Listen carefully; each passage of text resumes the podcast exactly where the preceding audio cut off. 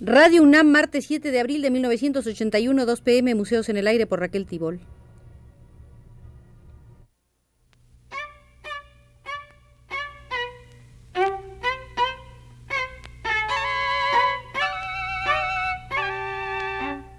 Museos en el Aire.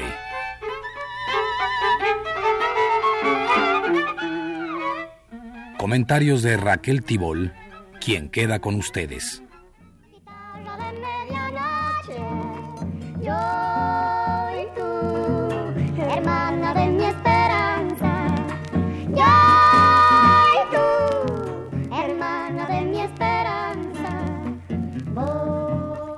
Relataba el martes pasado que una exposición de máscaras mexicanas, propiedad del pintor Rafael Coronel, visitará importantes museos de Europa y de los Estados Unidos. Unas 1.500 piezas. Con tal motivo los invité a visitar en el Museo de las Máscaras la sección correspondiente a una celebrada muestra que en México hiciera la Sociedad de Arte Moderno, con 222 máscaras mexicanas de la antigüedad a nuestros días. En el excelente catálogo se publicaron varios ensayos y nos habíamos quedado en la lectura del correspondiente a máscaras mexicanas por Salvador Toscano. Les propongo entonces continuar con sus agudas observaciones. Se preguntaba el malogrado estudioso, ¿qué origen debemos buscar a esta voluntad teotihuacana a expresar la generalidad y el gesto absoluto, impasible y eterno del hombre? Explicar esta voluntad por su primitivismo sería una grosera explicación de quienes creen que la historia del arte es la historia del progreso. La explicación, o mejor digamos, la tentativa de explicación, está estrechamente enlazada con el destino de las máscaras teotihuacanas y, por desgracia, todavía no existe una convicción arqueológica acerca de su empleo. La presunción de un estilo funerario ha sido apoyada por diversos autores. Dice Line, es difícil responder con absoluta certeza cuál fue el destino de las máscaras. Sin embargo, es posible que éstas fueron colocadas sobre el atado del muerto en forma semejante a los fardos de las momias en el antiguo Perú, los cuales se revestían con máscaras de diversos materiales. Hay un códice mixteca precolombino, el Utal, que comprueba definitivamente el destino funerario de la máscara todavía en tiempos próximos a la llegada de los españoles. En las páginas 81 y 82 del manuscrito pictográfico se registra la muerte de un importante personaje, once miquistli, cuyo fardo mortal incensan y ofrendan por su viaje definitivo diversos sacerdotes, apareciendo por último recubierto por una máscara azul de turquesas antes de ser incinerado. La máscara, en efecto, nace íntimamente ligada a la idea de la muerte. Ella viene a ser el rostro petrificado, inmóvil y eterno de lo que fue viviente, frágil y de expresión cambiante. No es casual, sino significativo, que poseamos excelentes ejemplares de máscaras esculpidas con el rostro de la muerte. Recordemos la máscara de piedra verde del Museo Nacional de Antropología, procedente de Tlatiscoyan, Veracruz, en la que el escultor cinceló admirablemente la expresión de la muerte, los ojos cerrados, las mejillas hundidas y los labios entreabiertos del difunto. Recordemos igualmente el ejemplar de obsidiana de la colección de Manuel Álvarez Bravo de México, esculpida con el rostro descarnado cadavérico del dios de la muerte, Mictlantecutli con sus pupilas huecas, con sus vacías fosas nasales y con su descarnada dentadura la sobrecogedora idea de la muerte, el temor profundo que quede el alma en el eterno desierto o sea destruida en un mundo de sombras, parece superarse mediante el empleo de la máscara. Con aquellos rostros abstractos, petrificados y eternos, vence el hombre la debilidad de lo material y puede así aventurarse en el difícil camino de los muertos y dominar las nueve pruebas mágicas que, según las creencias religiosas de México y de la América Central, tiene el difunto que cruzar antes de llegar a la morada definitiva de las sombras, después de vencer el frío que corta como navajas a los famélicos jaguares y a los ríos tormentosos. La relación, pues, entre la máscara como acompañante mágico y la muerte parece obvia. Es la máscara de piedra, sin embargo, un patrimonio confinado a Teotihuacán y a las culturas que la siguieron, toltecas y nahuas, pues otras tribus sustituyeron este objeto, quizá venciendo su tradicional arcaísmo por otros objetos tutelares de protección mágica. Por ejemplo, el acompañante fúnebre de los zapotecas lo fueron las llamadas urnas, es decir, deidades modeladas en cerámica que aparecen en las tumbas protegiendo el fardo del difunto. Similar empleo mágico debieron tener los llamados yugos de Veracruz, verdaderas coronas mortuorias y también los perros cebados y rojos del área colimense, modelados en barro, aparecen en las tumbas como el fúnebre barquero clásico Caronte, el que habrá de conducir el cadáver por la difícil senda de los muertos, y no debe olvidarse que uno de estos perros cebados del Museo Nacional de Antropología significativamente lleva máscara antropomórfica. Sol, mar, guitarra de medianoche, yo y tú, hermana de mi sobre la máscara como adorno ritual, Salvador Toscano dice lo siguiente. Junto a las máscaras de piedra que hemos relacionado con el culto de los muertos, ha sobrevivido hasta nosotros otro grupo de máscaras prehispánicas que indudablemente sirvieron para ser portadas en el rostro, trabajadas en madera, perforadas en los ojos y ahuecadas en el reverso, obviamente fueron destinadas a recubrir el rostro en las danzas rituales o como atavío de deidades en ceremonias religiosas. El material empleado en ellas, la madera, no ha permitido, sino en pequeña escala, su conservación. Conservamos, sin embargo, en los museos europeos algunas recubiertas con labor de mosaico que se han salvado debido a Cortés quien entre 1519 y 1526 las remitió a Carlos V junto con otros objetos con los cuales quería demostrar al emperador la magnificencia de las tierras recién conquistadas. Todas las culturas han usado máscaras, desde Grecia hasta la Polinesia, y allí donde han aparecido siempre surgieron en relación con ceremonias o danzas rituales hasta derivar en la máscara grotesca de las festividades profanas.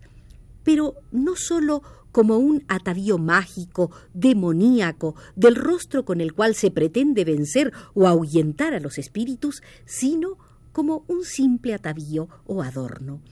Esto es precisamente lo que diversifica esta clase de máscaras de las máscaras de piedra, Diversos códices prehispánicos nos comprueban la presencia de danzantes ataviados de máscaras con atributos religiosos. Pero esta noticia queda plenamente confirmada en Sagún, quien, describiendo los aderezos que los señores usaban con sus areitos, antillanismo equivalente a danzas o festividades, dice, también usaban de carátulas o máscaras labradas de mosaico. La descripción viva y apasionada del cronista nos proporciona una visión deslumbrante del atavío prehispánico de México. Los tocados de plumas de quetzal, las orejas de oro, los besotes de cristal de roca, las turquesas incrustadas en la nariz, los collares de oro y caracolillos, los brazaletes de mosaico, los espejos de obsidiana, los abanicos de mosaico y pluma y las mantas y las sandalias de finos dibujos. La descripción de un atavío tan lleno de color y de magnificencia nos mueve a una digresión, el adorno, su sentido. Dice Zimmel en su Sociología que el adorno es el resultado de dos voluntades en el hombre, de recreación estética la primera y de voluntad de dominio la segunda. El hombre, al adornarse, desea recrear su belleza, desea generosamente proporcionar a los ojos del espectador un placer estético, de allí el carácter artístico de la máscara, pero además actúa en el hombre una segunda voluntad, la de diferenciarse, la de ser algo no usual o superior a los demás. y allí que los adornos frecuentemente sean privativos de una sola clase. En México, portar ciertos adornos reservados a la nobleza se condenaba con la muerte. De un tiempo de madrugada, andar en la huella, siguiendo a una estrella. Y aunque esté muy alta, yo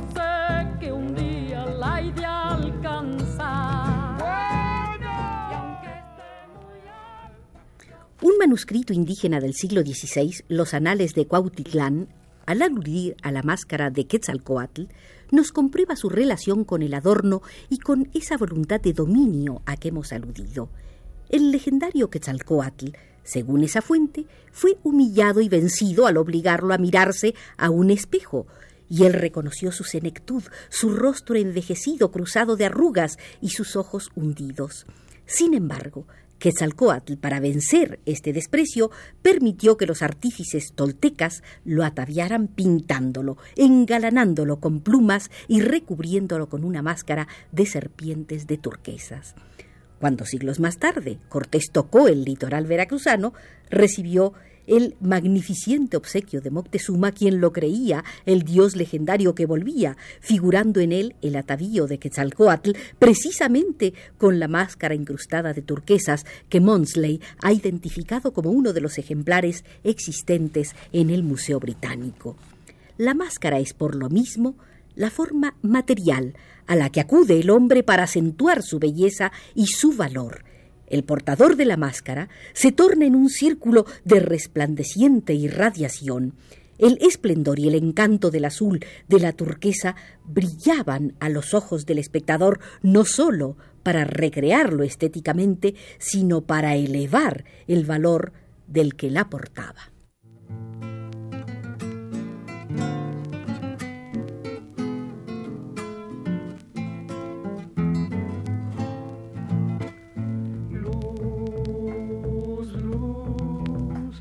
Ya va floreciendo el día. Vendrá bañado en llantos de luna. Fue Adolfo Besmogar el encargado de escribir sobre las funciones de la máscara en el catálogo de la no repetida exposición de máscaras mexicanas presentada en 1945 por la Sociedad de Arte Moderno. Decía, el hombre ha sido acusado de no mostrarse tal y como es y de ocultar, fingir y aparentar lo que no es. Parece que esta acusación se debe a que el hombre obedece a un instintivo deseo de mejoramiento que le hace ocultar sus defectos tratando de aparentar lo que quisiera ser, esto es, lo más perfecto posible según su criterio, a lo que imagina como ideal. Este ideal es concebido sobre todo en términos de poder vencer en la lucha por la vida, protegiéndose mejor de los otros seres y facilitando el triunfo sobre ellos para poder cumplir con las necesidades de la vida, lo que tan solo se consigue llegando a tener las cualidades que lo hacen superior a los demás. Y cuando esto no lo logra, entonces trata al menos de disfrazarse y aparecer como teniendo esas cualidades. Esta actitud no solo la vemos en la especie humana, sino también en las otras especies, mimetismo, en que los animales se presentan como disfrazados, ya haciéndose más visibles, llamativos y atractivos para el sexo contrario, ora apareciendo más temibles y feroces para intimidar a sus enemigos naturales, o haciéndose invisibles, confundiéndose con el medio ambiente para no ser reconocidos, como en el caso del arminio, que es blanco cuando hay nieve y cambia de pelo para confundirse con el pardo del terreno en verano. Este disfraz es la misma técnica que el salvaje y a veces el hombre civilizado suelen usar en la caza para no ser reconocidos por su presa. Es el camouflage en la guerra actual, bajo el cual se ocultan las cosas y las gentes para protegerse simulando lo que no son. En nuestra vida diaria, el disfraz para la lucha por la vida ya es algo inconsciente y, aunque menos ostensible que en otros casos, acusa en el fondo la misma idea. la de cambiar nuestro aspecto por otro más adecuado. Dime de qué presumes y te diré de qué careces. Dice un proverbio, y por él vemos que se han observado los hechos expuestos, pues en lo que se presume está justamente el esfuerzo por aparecer lo que no se tiene, que es lo que se trata de fingir para aparentarlo. Y aquí vemos que los miedosos tratan de aparentar valientes, que los mediocres buscan aparentar importancia, los que carecen tratan de impresionar de abundancia, los jóvenes quieren representar madurez. Tal es el juego. Se esconden las deficiencias y se hacen resaltar las cualidades y en todos los casos se hace el esfuerzo por aparecer más perfecto y con las cualidades que se quisieran tener. Andar en la huella, siguiendo a una estrella. Y aunque esté muy alta, yo sé que un día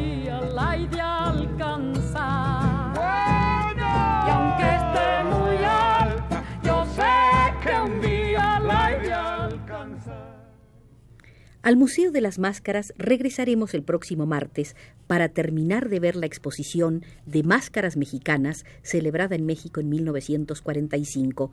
Hoy nos retiramos por indicación de Antonio Arzate desde los controles.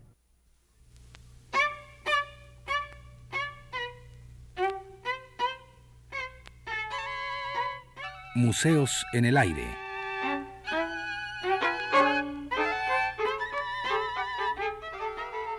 Comentarios de Raquel Tibol.